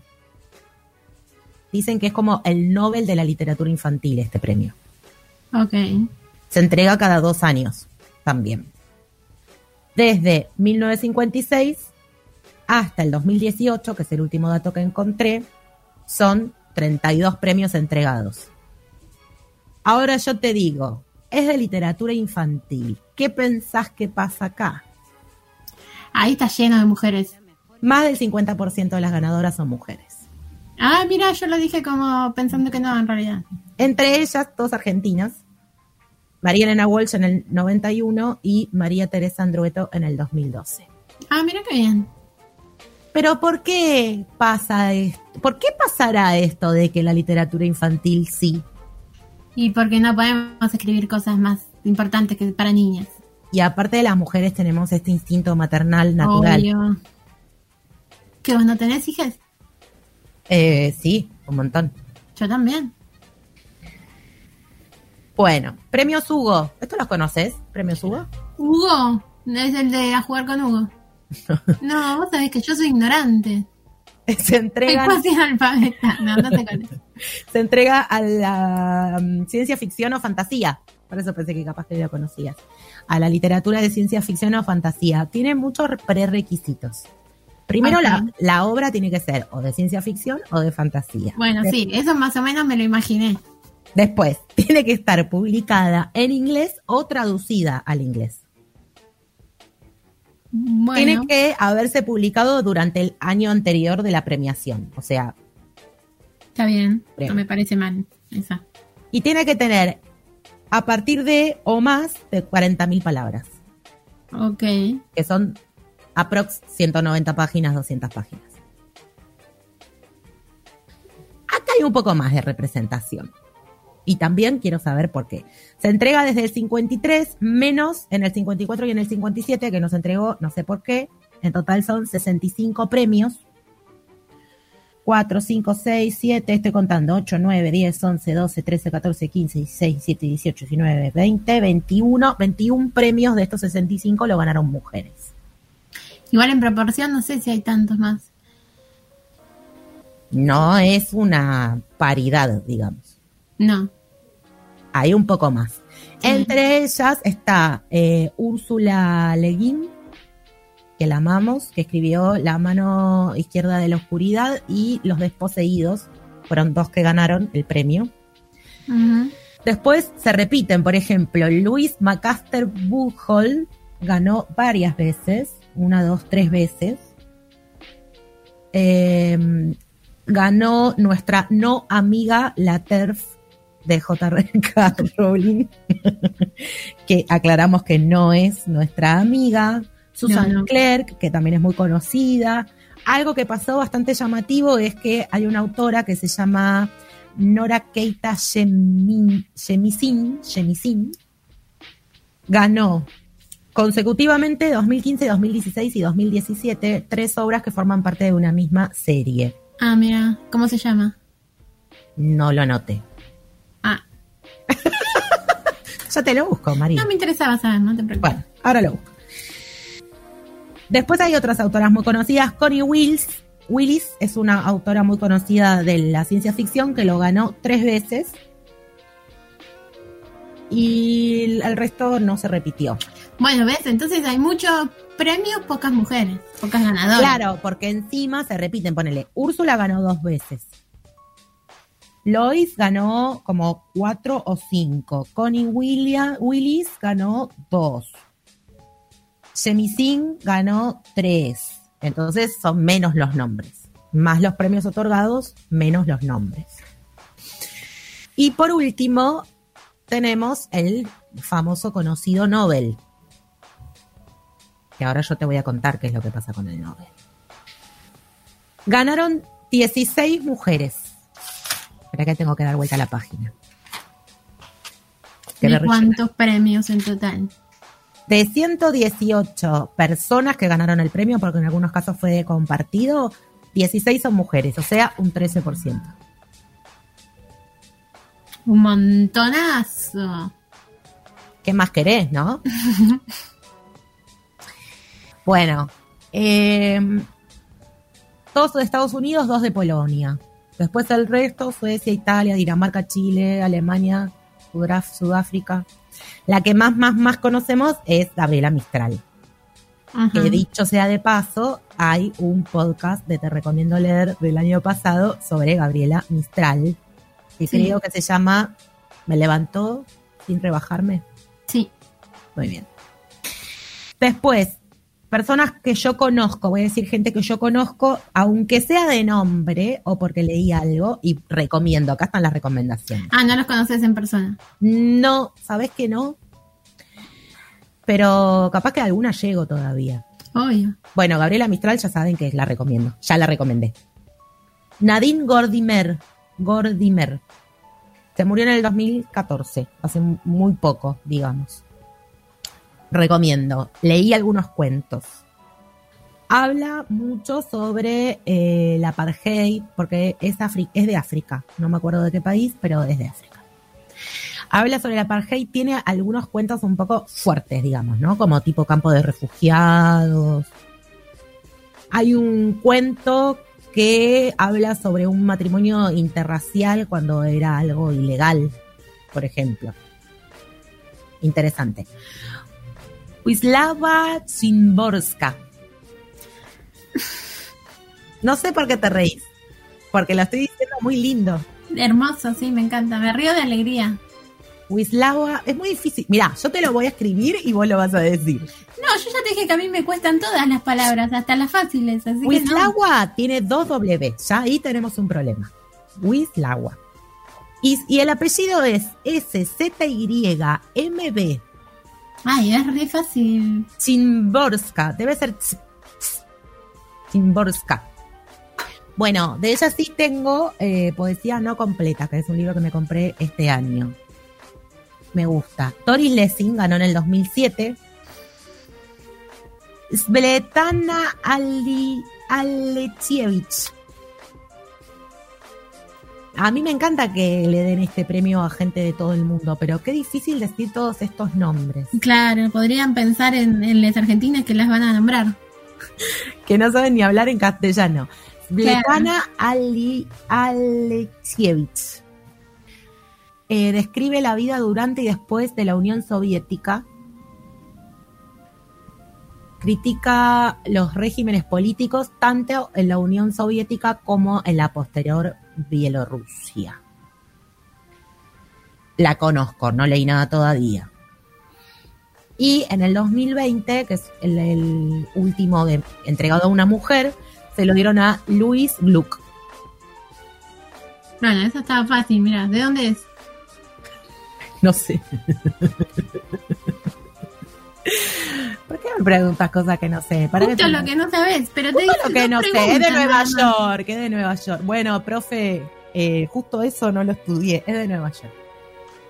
Si te hace sentir mejor, a mí me siguen retando porque ahora me dicen que Tanzania y Tasmania están en distintos continentes. Que ni siquiera están cerca. Pero no te pueden hacer el favor de dejarte de joder.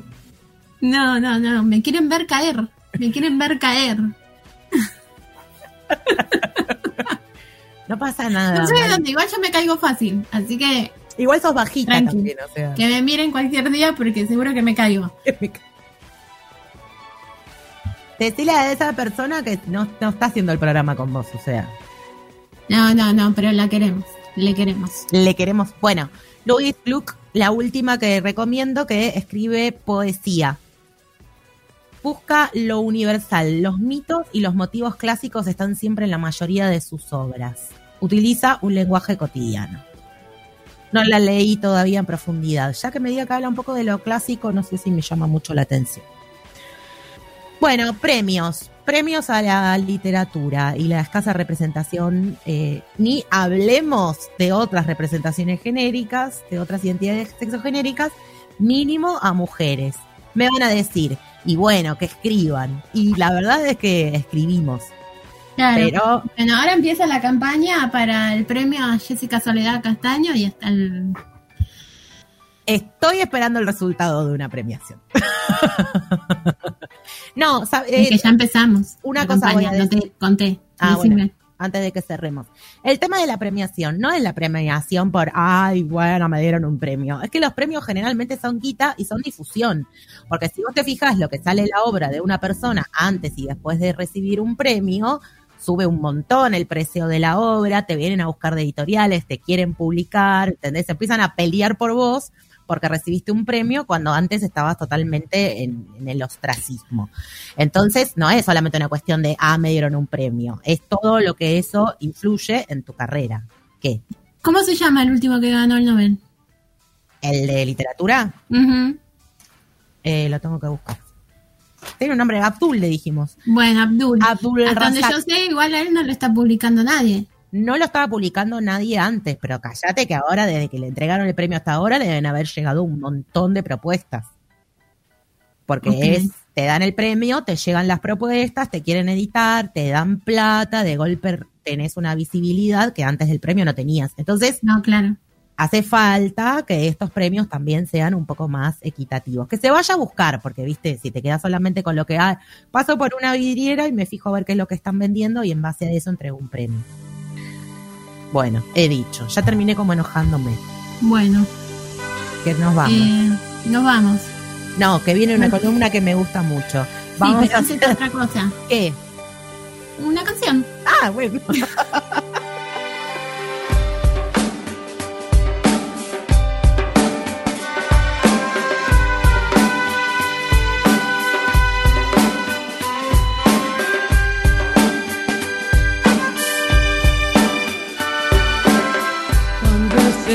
cuando estés solo,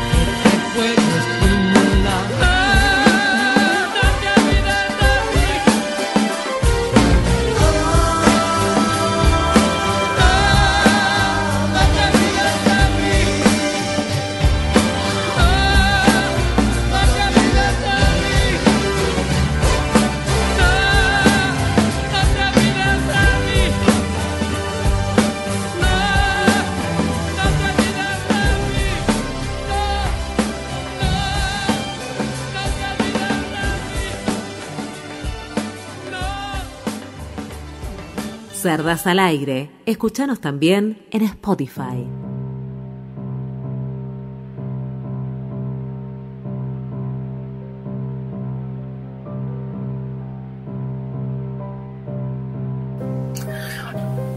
Muy bien.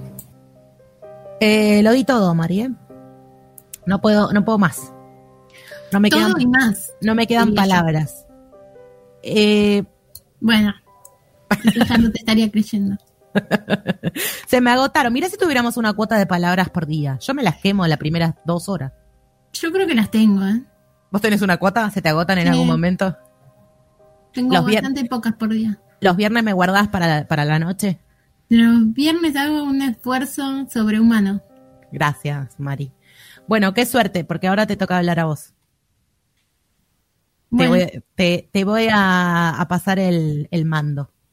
Pero sí, a la buena de Dios, ¿me dejas? No, a la buena de de, Dios. Jebusito. A la, a la buena de Dios no, primero te presentamos. Ah,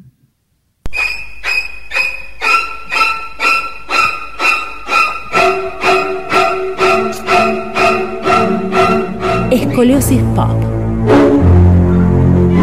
La columna retorcida de la cultura pop.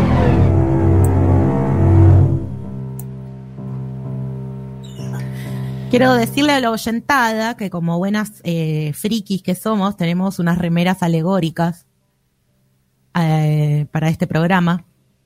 yo no te veo. No, espera, ahí te muestro. Ah, sí, ah, es muy buena. Tengo una remera de Skeletor y Mari tiene una remera de Batman. Sí. Esto porque nos, está todo pensado. llamamos, nos llamamos antes del programa y decimos, ¿qué te vas a poner? La, la vestuarista tenemos vestuarista también, claro. nos trae el- la indumentaria apropiada. ¿De qué viene Y- esta escoliosis? Estamos en octubre. Sí, qué bueno que ¿Qué pasa en octubre? Eh, Halloween. Halloween, muy bien. No lo practicamos, ¿eh? Menos mal. Menos Si mal no que hubiera- respondí. salía, salía muy mal, además. Si Tanzania. era practicado, había salido como el orto. Tanzania. Bueno. El aniversario de la fundación de Tasmania. Ah, no. Así que vamos a hablar de películas de Tasmania y Tanzania. No, ver. no, no. De Halloween, así que terror. ¿Te gusta el terror? No. Yo no puedo creer. No puedo Bueno. creer lo que está pasando en este momento. Si querés, si querés, hacemos una maratón Marvel y una maratón de terror. Eh, bueno, vamos viendo. Ah, ¿viste cómo reculaste? No, Vamos la- viendo. me gusta el terror, pará, voy a aclarar. Me gustan las películas que son de miedo, pero de una cosa más psicológica que sobrenatural. De risa. De risa y de miedo. Y de miedo. Bueno, hay diferentes subgéneros. No hay un solo género. A mí particularmente las más nuevas que son de silencio, silencio, silencio, grito.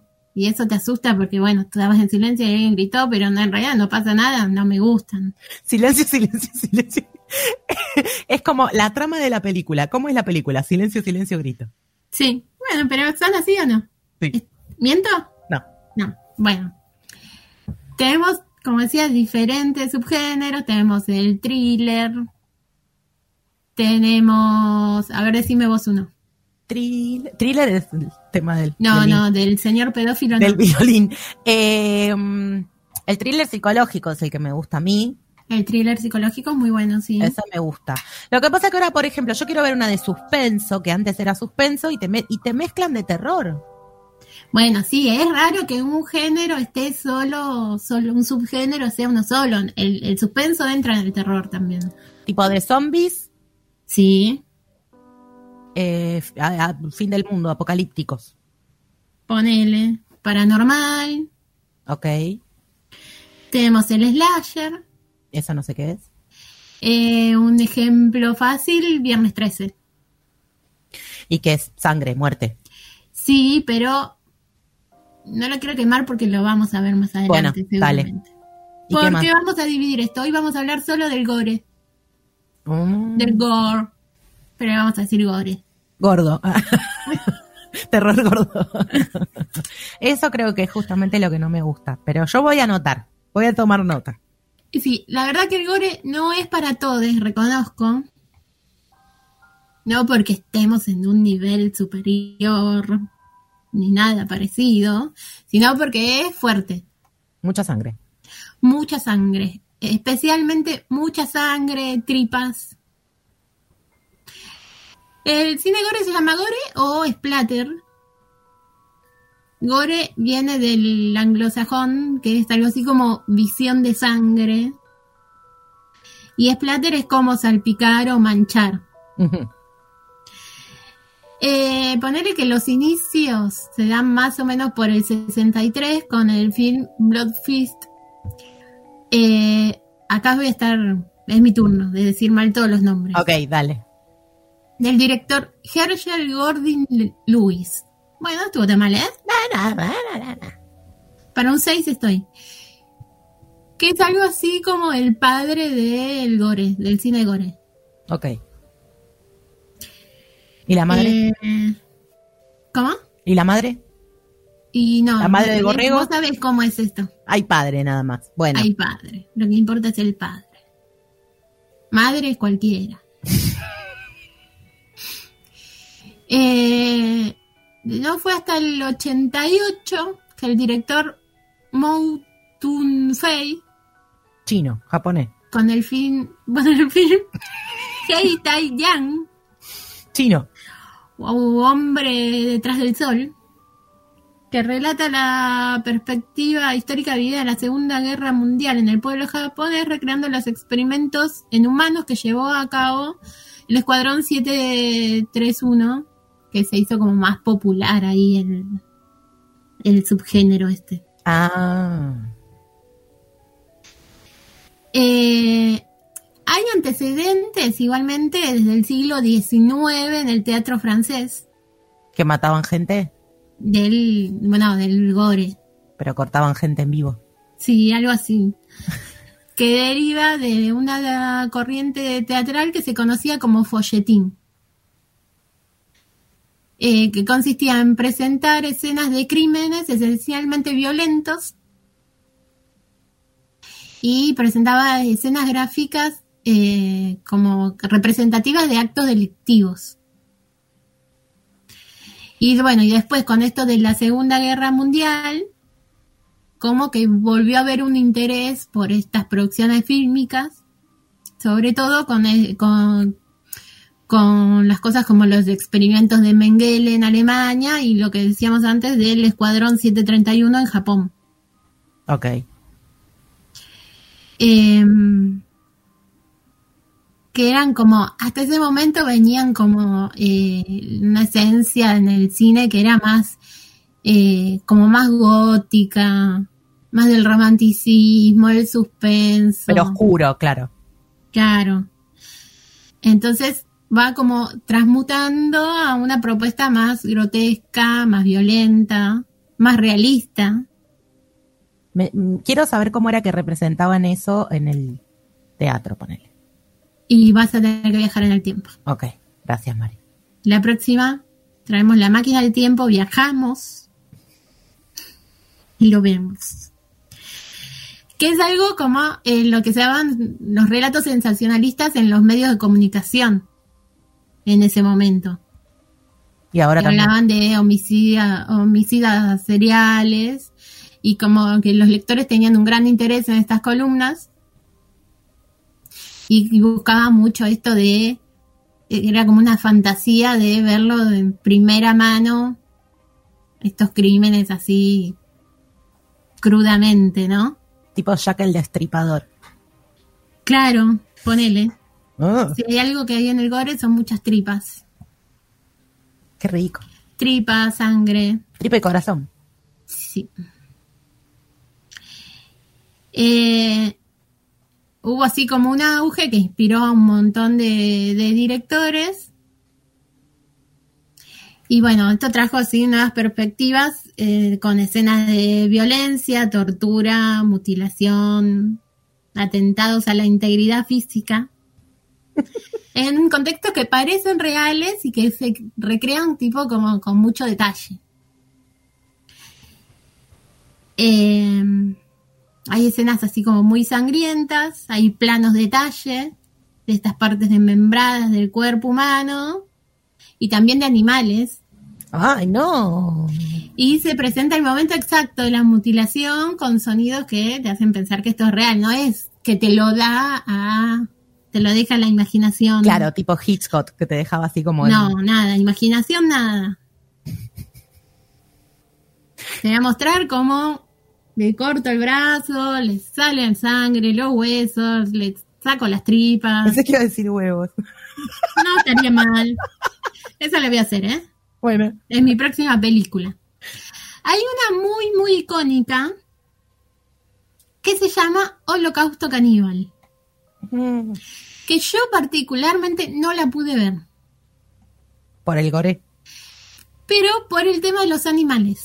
Ay, no. Porque el tema de los animales es real.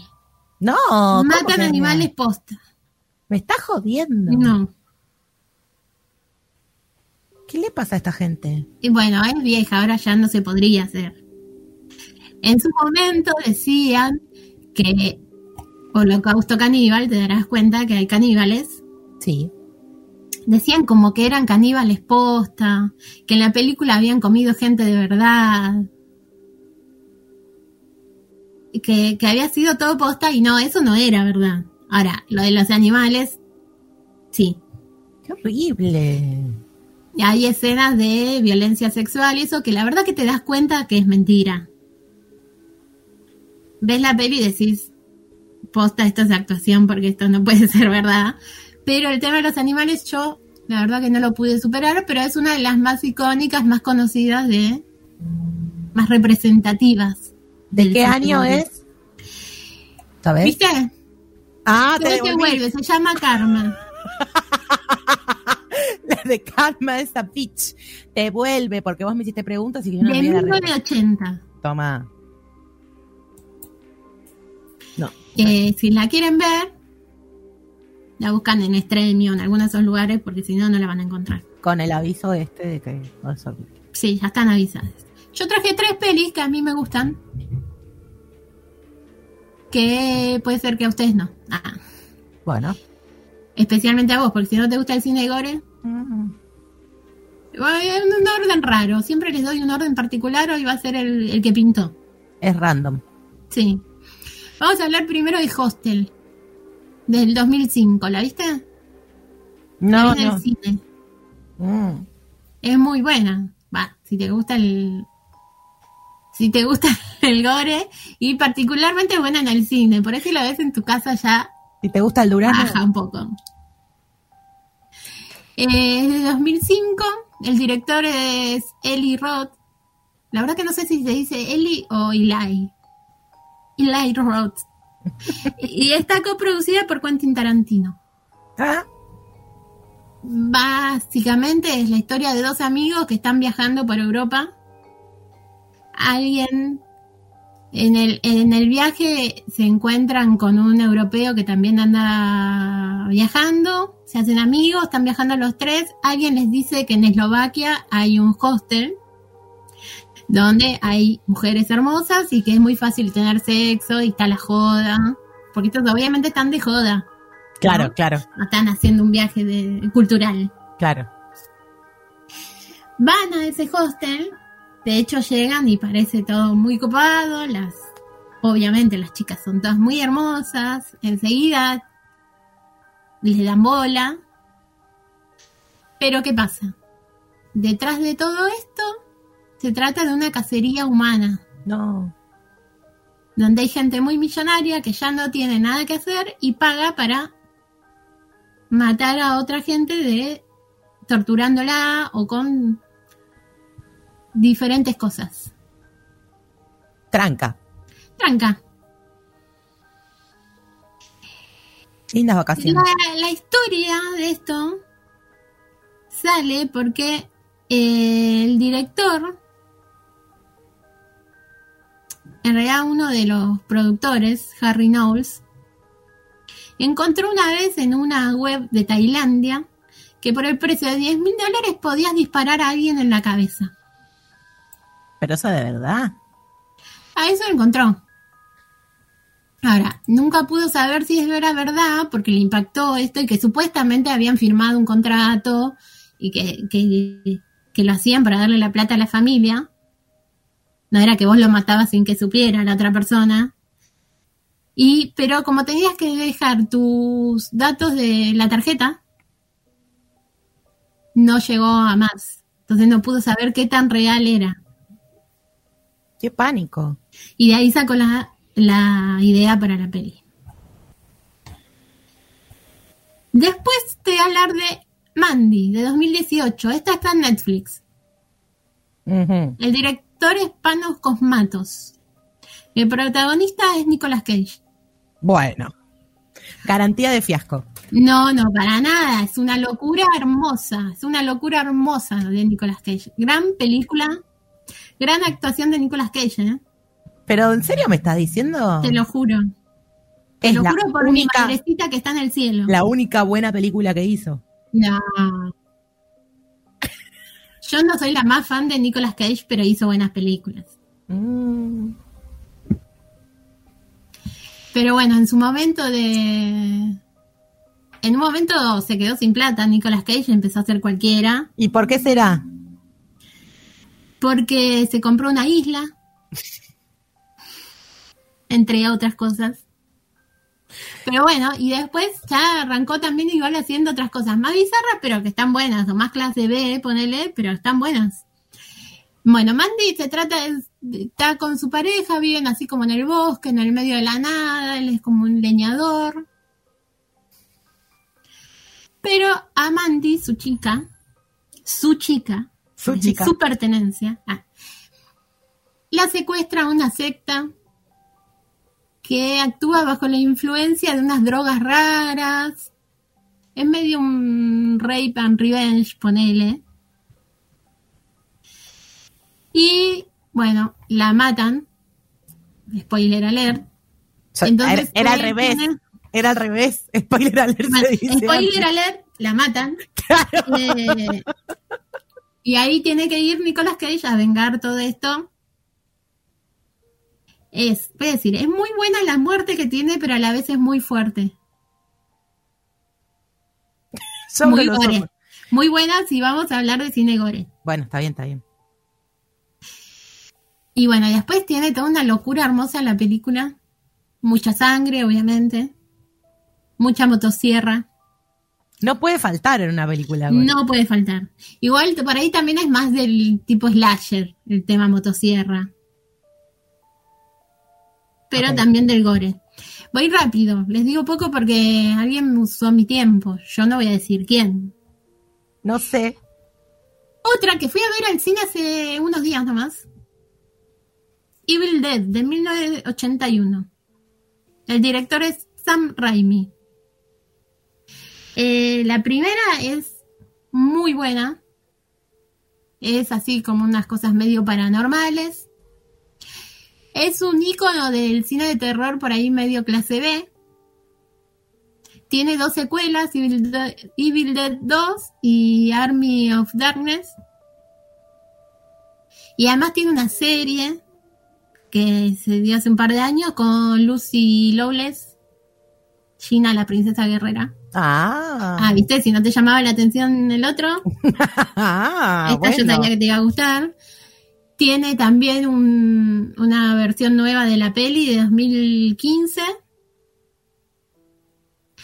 Y bueno, tiene videojuegos, tiene de todo. Y en la serie el protagonista sigue siendo el mismo de las pelis originales. ¿Qué hace de, de su abuelo? No, no, es de él, porque la serie es 30 años después de la tercera película. Ah. Debido a su gran contenido de violencia, la versión original fue prohibida en varios países. En Suecia, Malasia, Irlanda, Singapur e Islandia. En Alemania fue prohibida por 10 años. Estuvo ahí circulando clandestinamente. En el 92 hubo algunas, hubieron ediciones con ediciones y con censuras. En algunas se sacaban tipo 49 segundos. Vale. Eh, tanto. Hasta que recién en 2001 llegó la versión Completa. original completa, que se lanzó en DVD. Eh, el, el- el protagonista tiene un- una renguera que no era parte del guion, sino que en un momento haciendo la película se torció el tobillo.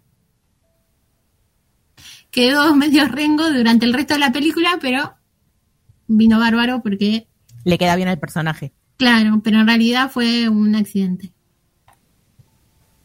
Y eh, tuvieron que terminar la película con suplentes falsos.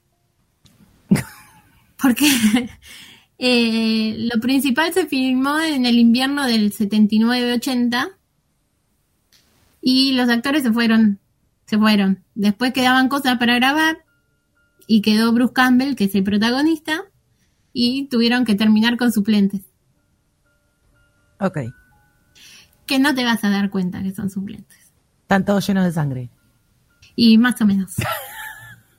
y además, como dije, es medio paranormal, entonces no, no pasa nada. Nadie se va a dar cuenta que son suplentes, pero bueno, un dato de color. Y voy a tener que dejar acá porque es tarde. Planazo de fin de semana largo. Sí. Entonces, para la próxima, voy a traer otro subgénero para este próximo Halloween.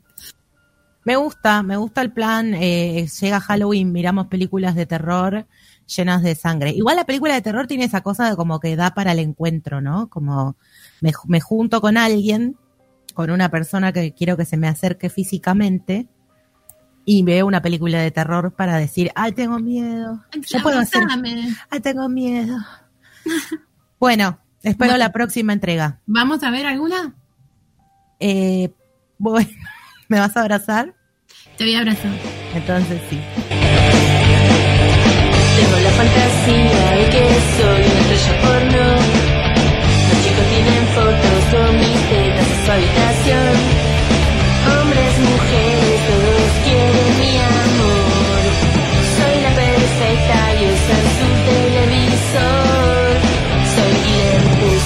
Pussy, la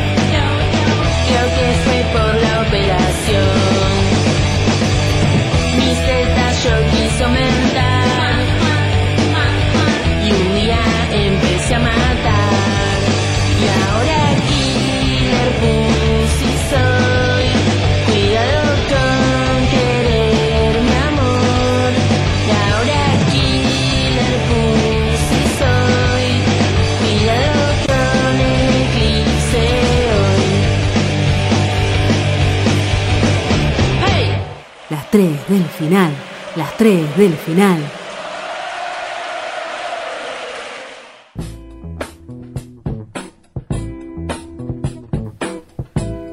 Qué bien este binap que metimos acá.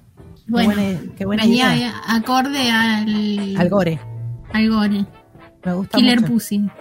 Está muy bien. Ese, es, ese es- podría ser algo que yo puedo ver en de gore. me interesa, me sirve.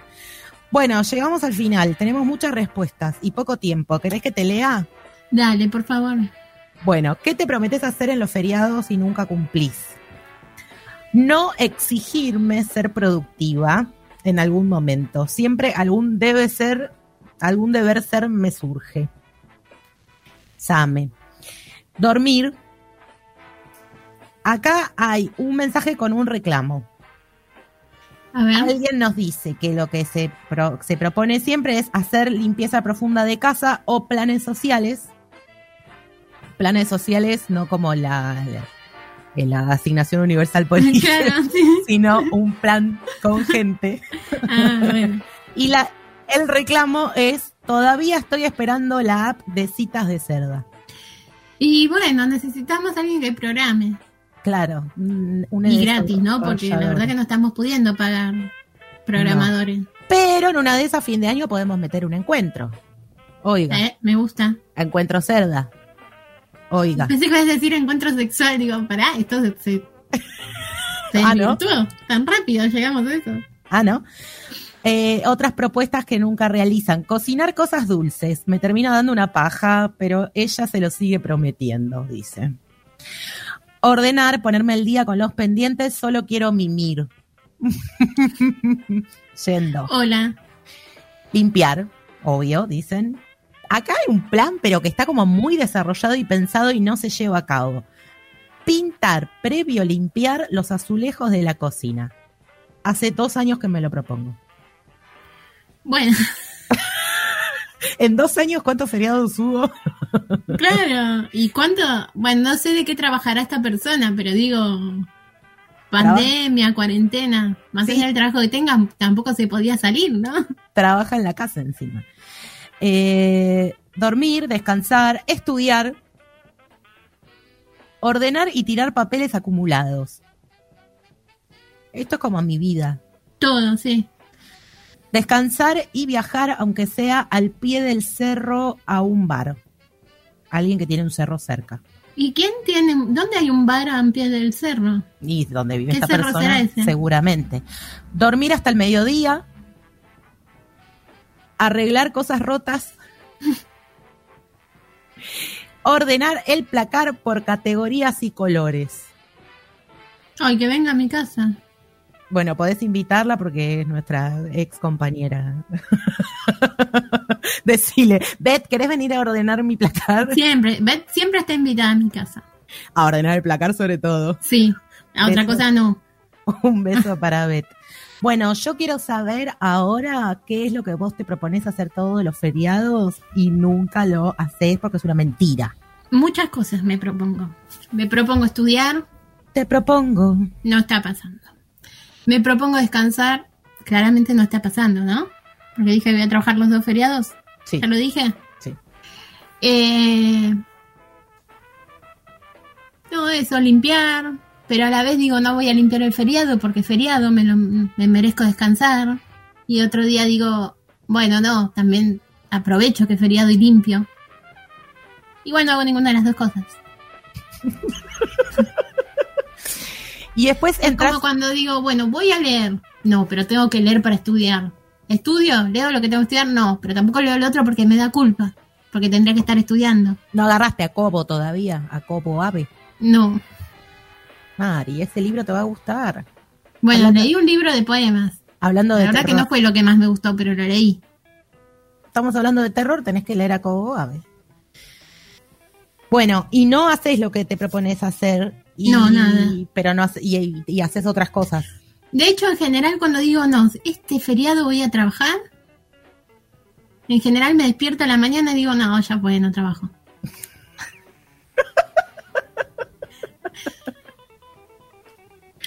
Tampoco lees y tampoco cocinas No, no, y tampoco no. limpias. Y tampoco... No, ¿Y qué haces? duermo, nada, o nada, no sé. Después me enojo porque perdí todo el feriado sin hacer nada. Claro, y empezás, ¿y por qué no hice Como cada día de mi vida casi. Claro. Yo, ¿Y vos? mm, eh, yo lo que me prometo hacer y no hago es no trabajar. Tengo como mucho trabajo suelto y desparramado, como cual docente de correcciones, preparar clases. Y como eh, tu vida en general. mi vida en general desparramada. y me propongo, digo, no, este feriado no trabajo. La tenés que llamar a Beth. Y que te ordene por color y categoría, pero el, el trabajo. Y resulta que termino trabajando igual, porque me llega un mensaje de que alguien que está en la casa, que debe haber dicho, hoy no estudio, y estudió, me mandó un trabajo o me manda un mensaje, profe, tal cosa, y yo contesto porque digo, uy, bueno, tiene poco tiempo, lo hace hoy, entonces contesto. Y termino trabajando. Y yo, para mí, o sea, si prendo la computadora, trabajo, es así. La única forma de que no trabaje es que yo salga de la pieza rápidamente a la mañana cuando me levanto y no vuelva a entrar hasta la noche. Pero si no trabajo, No, igual muy fea la actitud de alguien que te manda un trabajo el fin de semana o el feriado. y pero viste No importa gente- que tenga poco tiempo, vos también. ¿Por qué vos pensás en la otra persona y la otra persona no piensa en vos? Porque soy de Pisces. Mm, no, no, fea la actitud. Yo pienso, tiene poco tiempo, le está dedicando un feriado a estudiar, a recuperar. Problema de esa persona, no tuyo. Y yo, Vamos a hacer terapia acá. Bueno, Terapia de shock. pero si le está dedicando su fin de semana a hacer sus trabajos prácticos que me debe, yo digo, bueno, la verdad yo no estoy haciendo nada, puedo entrar y corregírselo. No, no, Y ya que se queda dedique Ya se queda tranquila, ¿no? Y así ya se No. queda tranquila de que está aprobado o no. Y bueno, puede seguir con otras cosas, porque capaz que tiene más trabajos que me debe, entonces yo me pongo a trabajar un feriado. No, que lo dedique al tiempo, pero que te lo mande el día que no es feriado, ni fin de semana. Que espere ese día mandarlo. Bueno, bueno, yo me miento así, yo me miento diciéndome no voy a trabajar y trabajo. Después también me miento diciendo, ay, es un día re lindo, voy a ir al parque. Y cuando me levanto, como tengo, yo tengo terraza acá, como podrán ver, tengo, como podrán observar, tengo terraza. la cámara me acompaña. Y la cámara acompaña. Y hay un sol re lindo, tengo un silloncito, una mesita y lugar, y digo, ¿para qué voy a ir al parque si el sol llega acá? O sea, no lo tengo que ir a buscar al parque. Ah, ¿llega hasta ahí? Llega hasta acá, o sea, Yo pensé que Temperley, solo iba a los parques. Temperley tiene sol. Y llega hasta mi terraza y digo, ¿No ¿para- vivís en Londres vos? no, digo, esto es casi París. Ah, mira. Y digo, Casi no, no voy a ir hasta el parque si el sol lo tengo acá. Entonces a veces me despierto y veo la luz y digo, uy, voy a ir al parque. Y hasta me he visto, ¿eh? Ah, no salís desnuda. No, hasta me pongo ropa. Y cuando llega el momento digo, nah, me pongo la mesita acá afuera y me tomo unos mates. Che, ¿el 160 te deja en París?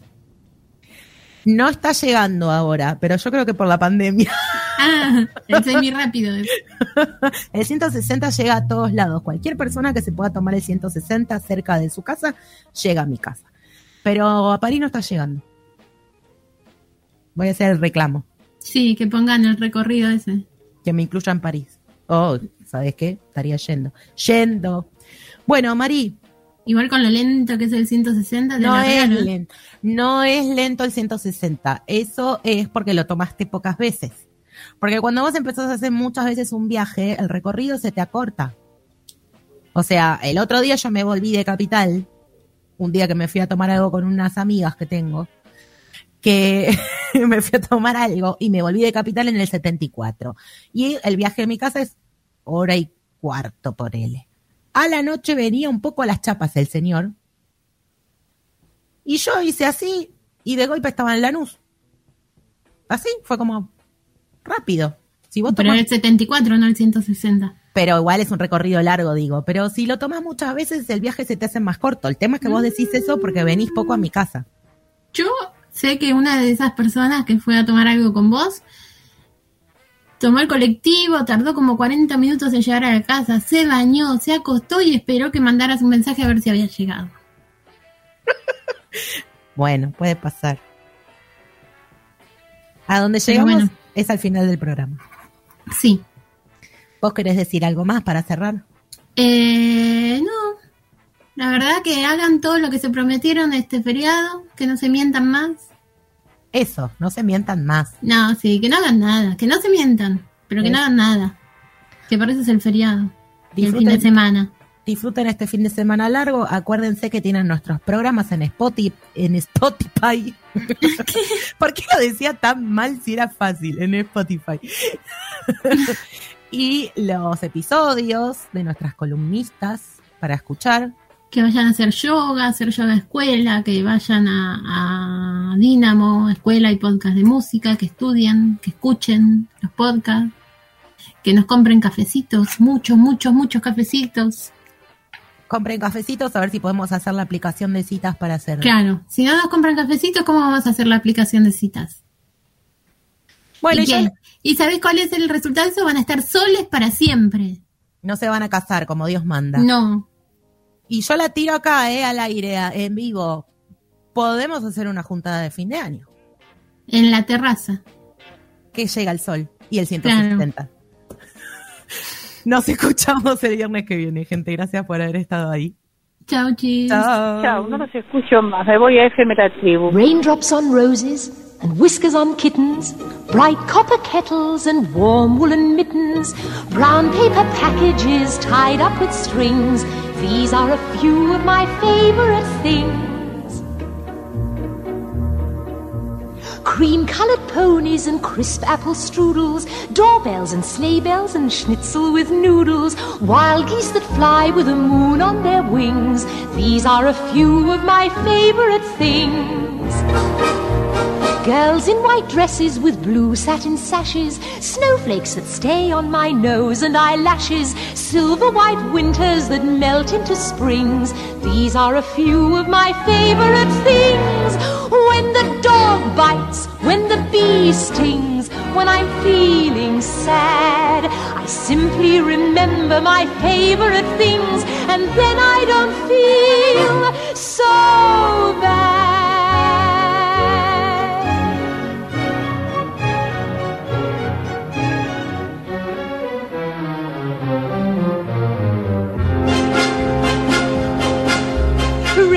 On roses and whiskers on kittens, bright copper kettles and warm woolen mittens, brown paper packages tied up with strings. These are a few of my favorite things. Cream colored ponies and crisp apple strudels, doorbells and sleigh bells and schnitzel with noodles, wild geese that fly with the moon on their wings. These are a few of my favorite things. Girls in white dresses with blue satin sashes, snowflakes that stay on my nose and eyelashes, silver white winters that melt into springs. These are a few of my favorite things. When the dog bites, when the bee stings, when I'm feeling sad, I simply remember my favorite things, and then I don't feel so